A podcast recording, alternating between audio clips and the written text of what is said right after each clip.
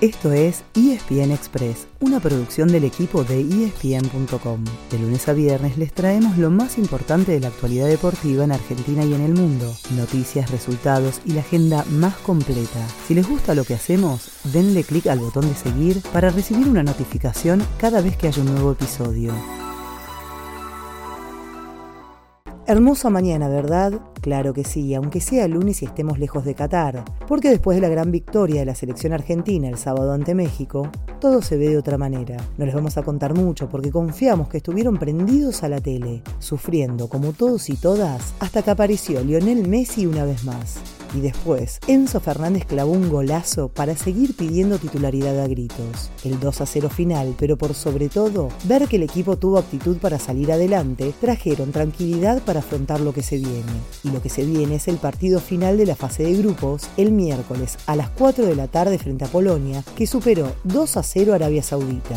Si se suma de a 3 nuevamente, quedará asegurado el primer lugar del grupo C y así se evitaría Francia en octavos, ya que el campeón del mundo es, hasta ahora, el único clasificado y tiene casi ganado su grupo, el D. Todo indica que el segundo puesto se definirá ese mismo miércoles en un duelo directo entre Australia y Dinamarca, que determinaría también al rival de la escaloneta si supera Lewandowski y compañía. Acá le tenemos mucha, pero mucha fe. ¿Y ustedes?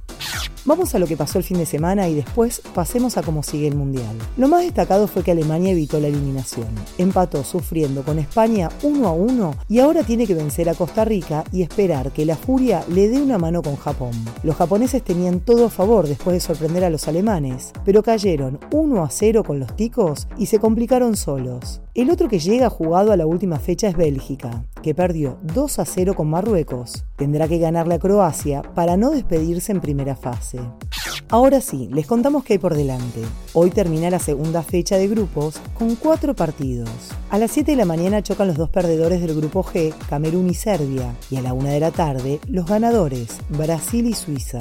Y por el grupo H, a las 10 se miden Corea del Sur y Ghana, mientras que a las 4 de la tarde cierran el día Portugal y Uruguay. Después, desde mañana martes y hasta el viernes, se definirán los 16 participantes de octavos. El martes puede clasificar Ecuador, dirigido por Gustavo Alfaro, que solamente necesita empatar con Senegal. El miércoles, ya saben, es día de selección. El jueves se sabrá qué pasa con Bélgica y Alemania y el viernes hay que estar atentos a Portugal, Uruguay y Brasil. Al día siguiente, el sábado, arrancan los octavos de final, pero vayamos paso a paso, que todavía hay mucho por definir.